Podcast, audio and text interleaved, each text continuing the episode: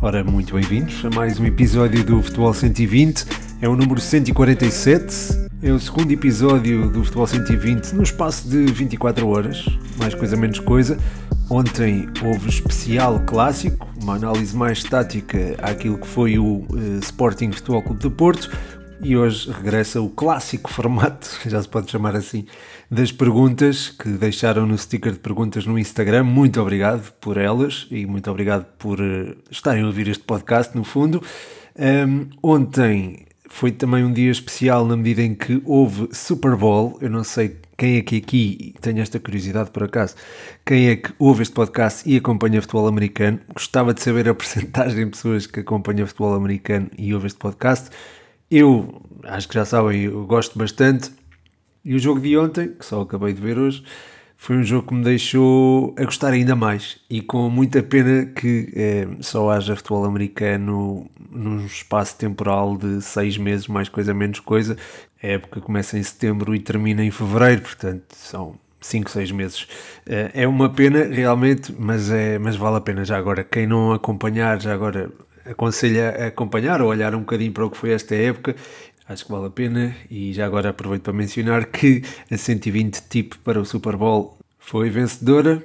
Uh, o prognóstico era de que iriam existir mais de 47 pontos, a verdade é que foram muitos mais. Um, e pronto, aproveito para mencionar que essa tip foi uh, exclusiva dos patronos que apoiam este projeto em patreon.com barra futebol 120. E por falar em patronos, são as perguntas deles que abrem esta ronda de questões, digamos assim. Começo pelo podcast universitário. Grande Rafa, um grande abraço para ti. Pergunta, e já começa aqui a variedade de temas a entrar em ação. Ele pergunta do que tens visto como tem sido o desempenho da Oliveirense até agora esta época. Eu disse desempenho e não desempenho. Não sei qual a forma mais correta, mas relativamente ao Oliveirense, acho que tem um plantel muito interessante. Não digo para lutar pela subida, mas tem ali um plantel para discutir aqueles. Uh, os top 8, digamos assim, terminando nos 8 primeiros lugares da classificação. Eu sei que uh, o, o, foco mediático está mais no Oliveirense agora que chegou uh, o jogador mais velho do mundo, não é? O Miura.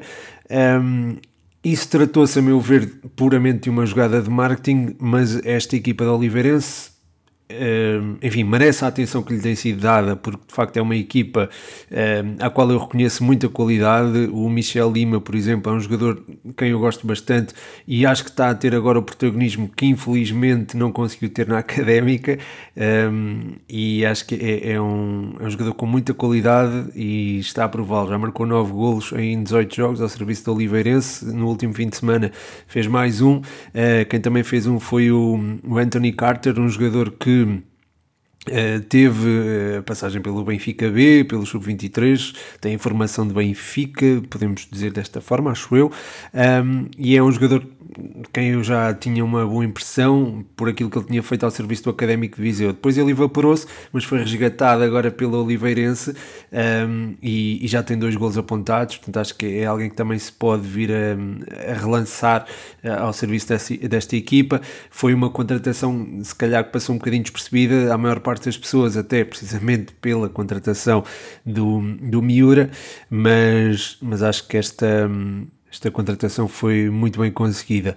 Olhando para os desempenhos recentes da Oliveirense, um, o jogo contra o Vila Franquense acho que mostrou uma equipa muito aguerrida e com muita capacidade de sacrifício. Começar a perder 2-0 com uma equipa como o Vila Franquense não é fácil, nada fácil. Eu lembro que o jogo foi frente a uma equipa orientada por Rui Borges, que é alguém que, quando se apanha a vencer, ou cujas equipas, quando se apanham a vencer, é muito difícil de, enfim, de dar a volta ao texto.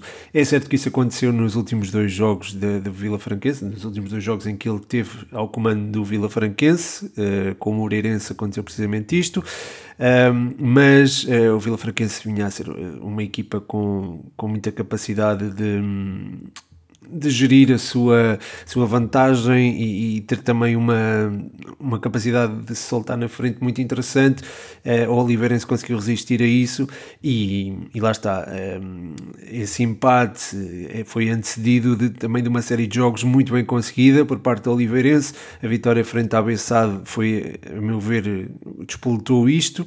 Um, Seguiu-se uma vitória fora um, em Matosinhos frente ao Leixões e depois uma vitória em Mafra muito, muito, enfim, que foi arrancada ali a ferros aos 90 minutos depois de sofrer um gol aos 88 e foi precisamente o Anthony Carter que marcou o 3-2. Um, enfim, esta Oliveirense está, a meu ver, está muito bem orientada e há, há acho que há um potencial de, de crescimento uh, interessante. Portanto, acho que foi um bom tema trazido aqui pelo Rafa e acho que é uma equipa para seguir com atenção nos próximos uh, jogos. A seguir, temos aqui mais um tema uh, distinto. O David Cruz pergunta, em primeiro lugar, café com ou sem açúcar? e pergunta se prefiro Banza ou Abel Ruiz. Um grande abraço e um grande abraço. Diz ele, grande abraço, e digo eu também para ele, David, grande David, um grande abraço para ti, pá. Um, o café não é com nem sem açúcar, porque eu por acaso não bebo café. é, acho que ainda não tinha partilhado isto, mas é verdade, não, não bebo café, só chazinho por acaso não estou a ver agora. Um, e, e, relativamente ao Banza ou Abel Ruiz, aí já é mais difícil escolher. Apesar de não os consumir, não é? Quer dizer, consumo de certa forma porque consumo futebol, mas é, é uma escolha mais complicada. O Banza é um jogador mais físico que se dá melhor com, com marcações apartadas, já o Abel Ruiz é um bocadinho mais fugidio e acaba por não se dar à marcação neste caso. Uh, ambos são jogadores com bom instinto matador, acho que o Banza tem esse, esse faro de golo mais apurado do que propriamente o espanhol, mas uh, Abel Ruiz tem também uma qualidade qualidade técnica que eu acho que não é, é, é enfim, é um bocadinho superior à do Simão Banza. É difícil escolher entre um e outro porque têm características diferentes, mas são têm muita qualidade à sua maneira, se é que posso dizer desta forma, porque têm essa Está, o Banza é um jogador mais físico, o Abel Ruiz é um jogador mais, a meu ver, mais tecnicista, tem também uma capacidade de explosão interessante, eh, depende muito da forma como a, eh, a, eh, a equipa se apresentasse. Felizmente para o Braga tem estas soluções todas e eu acho que, por exemplo, o Benfica gostaria muito de ter um deles no, no banco para eventualmente entrar. O próprio Futebol Clube de Porto, com esta ausência do, do Evan Nilsson, acho que também o, o Sporting não, não tanto porque uh, nós vimos que acabou o jogo com dois uh, jogadores mais posicionais e tendo agora Shermiti se calhar, quer dizer, o Shermiti não foi bem um jogador posicional, mas uh, é um jogador que pode fazer posição 9, tanto ele como o Paulinho, e, também há a hipótese do Sporting jogar com uma linha 3 muito móvel, sem ponta de lança, portanto acho que o Sporting se calhar não precisaria tanto de um destes dois jogadores, mas acho que encaixavam muito bem num dos três grandes, no, neste caso no Benfica e no, no Futebol Clube do Porto. Um, é ótimo que o Arthur Jorge tenha estas soluções, é ótimo para o Braga e também para o futebol português, ter uma equipa tão competitiva como o, o, o Sporting Braga. Uh, esperemos aqui as coisas corram bem também na Europa, mas já lá vamos. Antes disso, importa falar de um dos grandes jogos deste fim de semana, que foi o Académica Moncarapachense. Não estou a brincar, não foi um dos jogos da semana, uh, porque uh, acabou sem golos e a Académica não ganhou. Mas mas as perguntas relativamente a este jogo são do João Mascota, que eu mando um forte abraço. Um, ele pede aqui a análise ao jogo da Briosa. Um, depois o podcast Conversas de Bancada pergunta: há sempre espaço para falar da Briosa? Os adeptos já acreditam no top 4 e depois ali um emoji com a mão na cara. e o João Rocha uh, pede aqui a análise ao jogo da Briosa e a opinião sobre a forma em que tem estado o Vasco Gomes. Um, Relativamente. Ah, antes de mais, um abraço ao, ao, João Rocha e também ao Henrique Carrilho. Acho que foi ele que colocou a, a pergunta um, relativamente à, ao Conversas de Bancada. Uh, muito obrigado uh, pela vossa pergunta. É sempre bom falar da Briosa. Vocês já sabem que eu gosto imenso de o fazer. Um, enfrentámos um, um, ai, um Carapachense que uh, esteve a maior parte do tempo fechado no seu reduto. Acho que esta equipe ainda tinha, o Mão Carapachense no caso, já tinha alguns traumas, entre aspas, daquilo que tinha sido o jogo frente hum, ao Amora, em que foram derrotados por 6-0. Um, e perante isso, é, é uma equipa que, quando atua fora de portas, parece-me uh, ser um bocadinho mais reservada daquilo que eu pude, daquilo que eu pude ver. Um, frente ao Vitória de Setúbal, acho que foi um, um exemplo um, ehm, mais ou menos fidedigno daquilo que eu estou a dizer. Um, ehm, adiantaram-se cedo, fecharam-se imenso. O, o Vitória conseguiu empatar. Uh, logo a seguir houve um gol do, do, Moncar, do Moncarapachense. O Zequinha devolveu a igualdade e depois, perto do final, um gol do João Oliveira acabou por dar a vitória ao Moncarapachense. Um, ehm, antes disso, já tinham conseguido empatar com o Caldas numa estratégia também semelhante à que implementaram frente à Académica, uh, embora este jogo tenha sido em casa, e mesmo frente ao Alverca também vi isto na primeira parte, uma equipa muito, muito recuada, uh, com, muita, com linhas muito juntas e isso tornou a vida mais complicada à Briosa. Na primeira parte eu acho que estivemos particularmente bem, as coisas fluíram de uma forma... Um, eh, eh, significativa. Juan Pereira foi um, é um jogador que movimenta a linha defensiva, faz-la dançar, digamos assim, e permite que o Seco, o Teles, o Brás, o Vasquinho uh, se integrem em zonas mais adiantadas e, se evidenciou sobretudo na primeira parte. Na segunda as coisas já foram um bocadinho diferentes. As substituições levadas a cabo pelo Zenando foram não, é, não acho que não, for, não foram mal, ou melhor, não, não é que não tenham sido bem conseguidas, eu acho é que não surtiram o efeito que ele desejava, eu acho que na teoria funcionariam, na prática acabou por não acontecer, houve vários lances, sobretudo nos corredores laterais, em que as coisas não fluíram por, por diversas razões. Acabou por não acontecer, a Académica acabou por não marcar, ficou 0-0 e pronto, a vida segue, digamos assim. Um, a Académica mantém-se ali numa boa posição para assegurar pelo menos o segundo lugar da próxima fase. Uh, está com vantagem sobre o Moncarapachense, sobre o Real Massamá, sobre o Vitória de Setúbal e sobre o Fontinhas.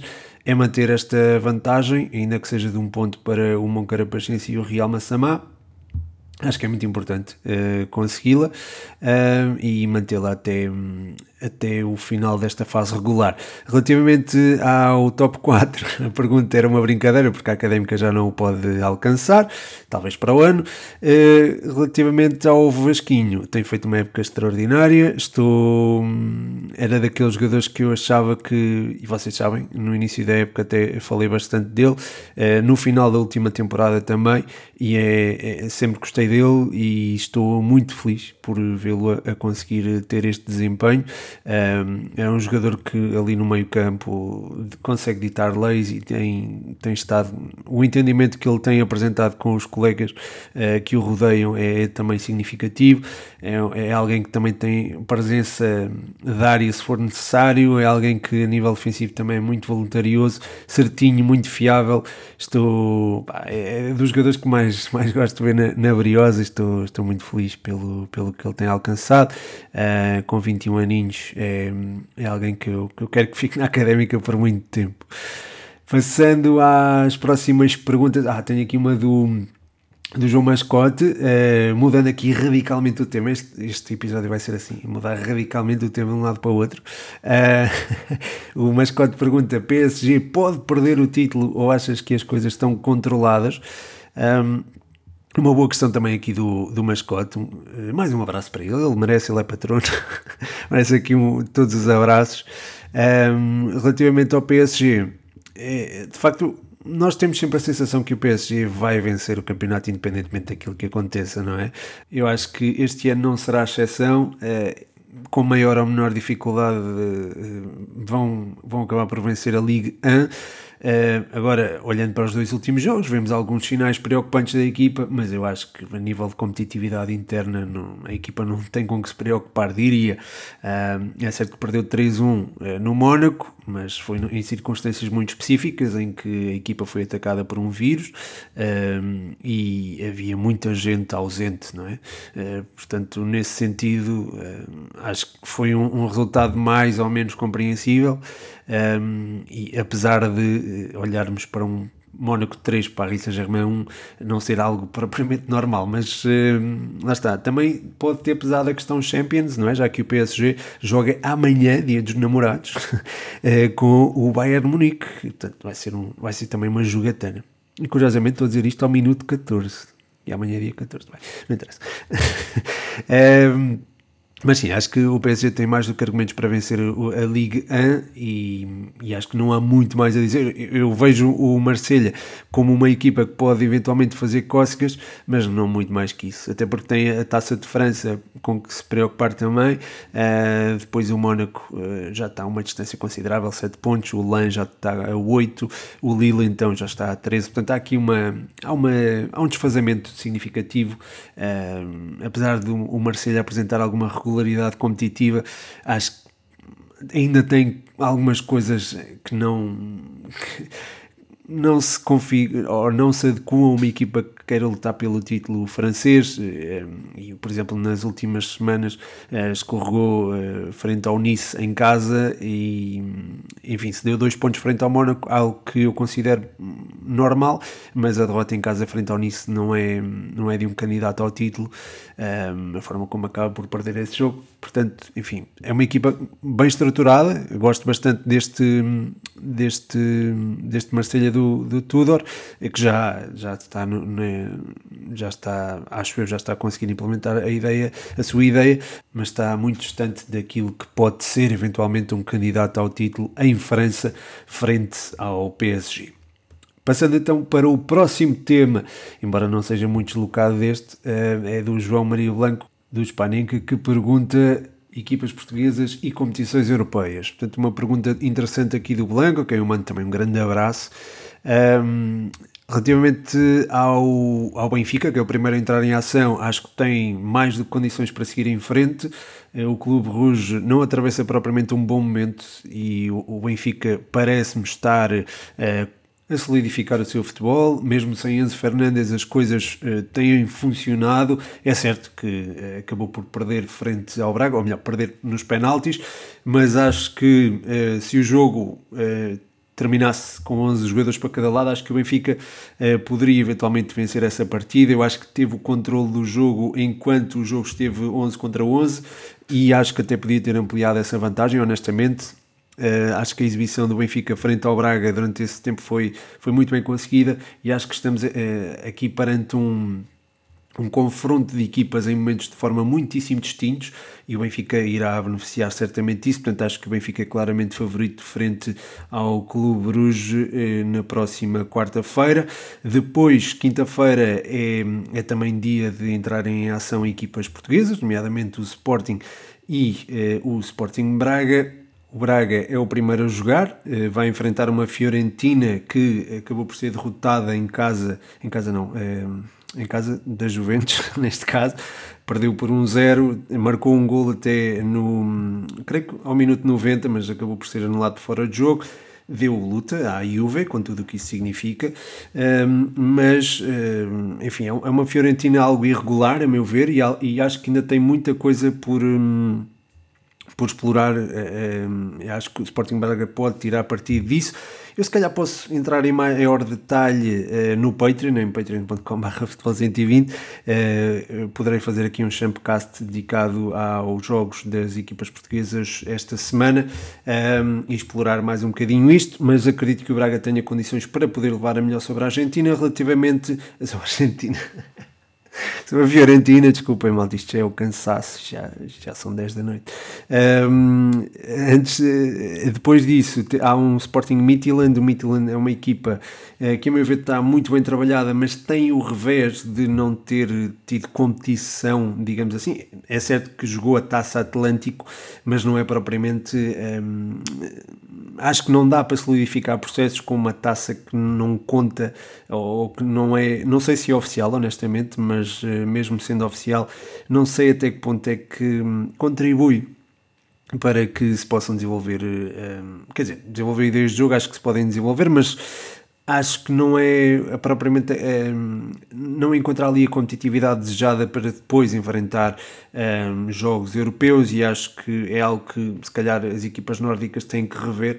Não sei se jogar eh, esta parte do campeonato ou esta altura do campeonato imediatamente antes da, das competições europeias jogar aqui no não digo em Portugal mas aqui perto um, não sei se não é de considerar, nem que os adeptos tenham que ser deslocados para, para esta zona. Não, acho que seria, agora a falar sério, acho que seria de considerar uma alteraçãozinha competitiva, porque. Hum, se calhar a Taça Atlântico já é, é, pensar em fazer face a isto, mas acho que faria, faria sentido um, haver aqui uma mudança competitiva para que estas equipas possam ser mais competitivas um, na, nas competições europeias. Uh, vai acontecer ao Midtjylland, vai acontecer também ao Bodo Glimt, um, se bem que vai enfrentar o, o Lech Poznan, é certo que é um adversário diferente, mas mesmo assim acho que parte em desvantagem precisamente por não haver essa, essa rodagem competitiva e, e, nesse sentido acho que é algo que se deve, deve pensar um, entre as federações nórdicas. Um, de qualquer forma, o Sporting vem de um clássico onde, a meu ver, se apresentou bem durante a primeira parte, já falei disso até no último episódio. Uh, na primeira parte, e não só, acho que a equipa tem, tem capacidade para apresentar soluções táticas e estratégicas uh, diferentes e fora da caixa. E tem um treinador muito bom nesse sentido, um, e acho que essas soluções, quando resultarem, e acredito que venham a resultar, possam ter o, o efeito desejado. Uh, frente ao Midtjylland acho que há condições para o Sporting levar a melhor e acredito que passa à, à próxima fase da, da Liga Europa, mas, mas pronto, posso aprofundar isto também no, num Champcast amanhã, uh, exclusivo para os patronos. um, a seguir, tenho uma pergunta do Miguelão acerca do Mundial de Clubes. Uh, é verdade, houve Mundial de Clubes este fim de semana, não sei se estão recordados. Uh, por acaso também gostaria de saber se vocês acompanharam ou não o Mundial de Clubes e se estavam de certa forma entusiasmados um, ao acompanhar esta, esta competição. Uh, mas pronto, o, Miguelão um, pede aqui uma análise ao terceiro e quarto lugar e final do Mundial, do mundial de Clubes. Uh, confesso que não vi os, os jogos de forma da mesma forma que vi os restantes. Confesso que é uma competição que uh, paulatinamente tem vindo a, a deixar de, de interessar, não é de interessar, mas é de causar hum, hum, assim, não é vontade também que eu quero dizer, mas não, não me entusiasma, digamos assim. Um, vi com agrado o facto de haver oito golos na, na final, um, mas nunca a superioridade do Real Madrid nunca foi contestada perante o Al Hilal, que acabou por surpreender antes disso o, o Flamengo, que por sua vez venceu o Al Ali por 4-2, esteve perto de não o fazer, porque hum, o Al ainda desperdiçou uma grande penalidade mas fica a sensação de que esta competição tem que ser revista e é o máximo das considerações que eu posso ter é, acerca de, desta competição é, é, mesmo ter esta esta hum, esta preocupação, digamos assim. A seguir voltamos aqui ao futebol francês para falar de duas pérolas e que se enfrentaram no último fim de semana. O Vasco de Jesus uh, pede aqui para se falar de Ben e de uh, Zaire Emery. Uh, o Ben é do Mónaco e o Zaire Emery é do PSG, dois miúdos muito precoces. um deles marcou no último fim de semana, tem apenas 16 anos, o Aaron uh, e marcou ao Mónaco. Um, é alguém que tem, tem, tem uma inteligência fora de normal uh, para a sua idade, 16 anos, quer dizer. Uh, é um jogador que tem é, é muito completo uh, e, e, tem uma capacidade de drible e de, de, de condução de bola extraordinária. Uh, acho que tem a seu lado aquilo que, pronto, que, muita gente diz que é a desfaçatez da juventude, ou seja, é um jogador que por ser jovem tem também aquela, aquela noção de que uh, pode falhar eventualmente e, e não tem qualquer problema em assumir o risco há jovens que se calhar têm mais menos eh, ou têm mais aversão ao risco não é o caso de Zaire Emery que tem esta tem muita inteligência é, é, é de facto é impressionante e tem também uma uma leitura de jogo fora de normal. Uh, a meu ver, é, pode vir a ser um dos, um dos melhores médios do mundo. Caso progrida da forma que se espera que, enfim, que, que, aconteça, não é?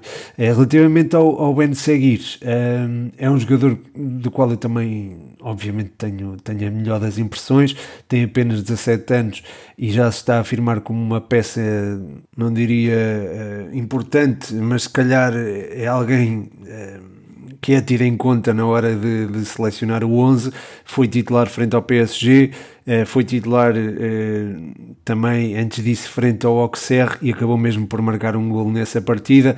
É um miúdo com apenas 17 eh, anos e que já leva, em 10 jogos, já leva 3 gols e uma assistência. É um jogador rapidíssimo, tem uma, também uma capacidade de passe assinalável, tem uma qualidade técnica também muito boa, é, é alguém também muito criativo e é, é, tem também a seu favor a, a sua juventude que o torna mais solto. Esta noção de que pode falhar faz com que ele possa também ter eh, desempenhos mais tranquilos, digamos assim, eh, mas também eh, arrisca em coisas que normalmente não, poderia não arriscar por não ter essa margem de erro, ele tem e também isso não quer dizer que erre, porque acaba por não errar muito tem a capacidade para jogar nas alas ou uh, nas costas do ponta de lança. Acho que é alguém que tem, tem também um futuro risonho à sua frente e agradeço ao Vasco uh, ter trazido estes dois temas aqui para a antena do 120, digamos assim. Falar antena hoje é Dia Mundial da Rádio, já agora, uh, e também acho que era, é giro assinalar. A seguir, eh, tenho aqui duas perguntas mais fora da caixa. Uma é do Barbosa, que pergunta se fosse um jogador em que posição gostavas de jogar. Eu diria que a mais ingrata é guarda-redes. E o Insta Xadrezado pergunta como melhorar a arbitragem portuguesa. Portanto, são duas perguntas assim mais fora da caixa, mas que uh, tenho algum gosto em responder, apesar de saberem, vocês sabem que eu não, não costumo falar de arbitragens. Um, relativamente, eu posso começar por aí. Antes, antes de mais, mando um abraço ao Barbosa e ao Insta Xadrezado e mando também um abraço ao, ao Vasco de Jesus. Uh, mandar o Miguelão também, não sei se mandei. Uh, mas sim, uh, relativamente a, como melhorar a arbitragem portuguesa, eu acho que passa muito pela. Acho que tem de haver colaboração também dos clubes e dos jogadores, não é? São os árbitros que são os, os culpados de tudo, mas acho que os árbitros têm também um papel a fazer, têm um papel a, a desempenhar, aliás, nesta, nesta melhoria da arbitragem. Como é que o podem fazer? Um, acho que passa muito por uma mudança de postura. Eu ontem falei até da arbitragem, não da arbitragem em si, não das decisões técnicas, eu, eu não acho que seja uh, justo eu falar das uh, decisões e acho que isso também torna as coisas um bocadinho tóxicas, mas acho que é. Posso falar, e acho que até devo falar, uh, daquilo que eu acho que pode ser melhorado de outro ponto de vista, que é a postura do árbitro para com os jogadores. Uh, a postura de, neste caso, do árbitro que, que eu estava a falar há pouco, do, do Soares Dias, é, é, uma postura, a meu ver, um bocadinho arrogante para com os jogadores e acho que não promove um, eh, a tal. Um, uma, uma, relação positiva. É certo que a dinâmica do jogo e a tensão que se vive faz com que, se calhar, um árbitro tenha que ser mais firme, mas isso não faz com que tenha de ser, uh, tenha de ter aquela postura, a meu ver. Claro que eu nunca arbitrei, não sei como é que é, mas uh, acho já vi árbitros a fazer, uh, a ter desempenhos melhores nesta questão da postura e árbitros portugueses e árbitros que não são sequer internacionais. acho que é importante ter ter uma postura mais amiga do jogo, digamos assim, e menos, um, menos chamativa ao protagonismo, porque o árbitro não deve ser protagonista do jogo, nem, nem pouco mais ou menos. Relativamente à posição que eu gostava de jogar, se jogasse, eu quando jogava era, era um ponta de lança que eh, caía muito para as aulas. Eh, e, e, gostava muito dessa posição. Um, era algo que eu me, que eu me via a fazer. Um, eh, sobre a posição mais ingrata ser a de guarda-redes, eu não acho que enfim, não acho que seja ingrata. Para, quer dizer, é ingrata no sentido em que o sentido de responsabilidade é maior e se calhar um, a decisão, as decisões, o pior das decisões ou a culpa cai sempre sobre o guarda-redes. Mas eu acho que isso muitas vezes pode ser uh, uh, mitigado uh, com ótimas defesas. Imagina aqueles jogos em que um guarda-redes de um grande é chamado a intervir três ou quatro vezes, mas tem ótimas intervenções e acaba por ganhar três pontos para a equipa. acho que isso também acho que há esse revés da medalha, digamos assim, uh, e nesse sentido pronto, também é de considerar isto. Uh, além disso, pode também defender penaltis, e há muito mérito na defesa de penaltis, mas por vezes uh, isso pode não acontecer e aí também é glorificado, digamos assim. Acho que sim, de facto é uma posição que não é, não é tão. não chama tanto pelo pela glória e pela aclamação das massas, mas acho que é, acho que também o guarda-redes também não, não terá medo de assumir a responsabilidade, embora eu entenda aquilo que tu, que tu queres dizer e, e percebo perfeitamente. Uh, e concordo até em parte. Um, de qualquer forma, pronto, a minha posição era, seria aquela que eu estava a dizer há pouco, ali entre, entre o, o meio e a ala se calhar um bocadinho uh, como o Ben Yedder faz no Mónaco, portanto acho que posso, uh, posso me dizer que me identifico com ele enquanto jogador, uh, até em termos de pilosidade facial, temos também uma, uma barba, diria, parecida, portanto acho que sim, acho que me identifico aqui como o Ben Yedder a ter que escolher algum jogador. E pronto, malta, com esta comparação fantástica que termina o episódio de hoje, ia dizer desta semana, mas este é o, este é o primeiro desta semana, tecnicamente. Uh, mas pronto, assim termina o episódio com esta comparação fantástica, ou talvez não. Uh, muito obrigado por terem deixado perguntas, muito obrigado a todos os que ouviram o podcast e muito obrigado, sobretudo, aos patronos que apoiam em patreon.com.br futebol 120 um abraço muito especial ao João Catalão, nosso champ brioso. Deixem o vosso feedback relativamente a conteúdos, relativamente àquilo que gostavam de ver, por exemplo, no Instagram. Estejam à vontade para sugerir temas uh, e deixem também o vosso feedback relativamente ao podcast. Espero que tenham gostado. O meu nome é Pedro Machado e este foi mais um episódio do Futebol 120.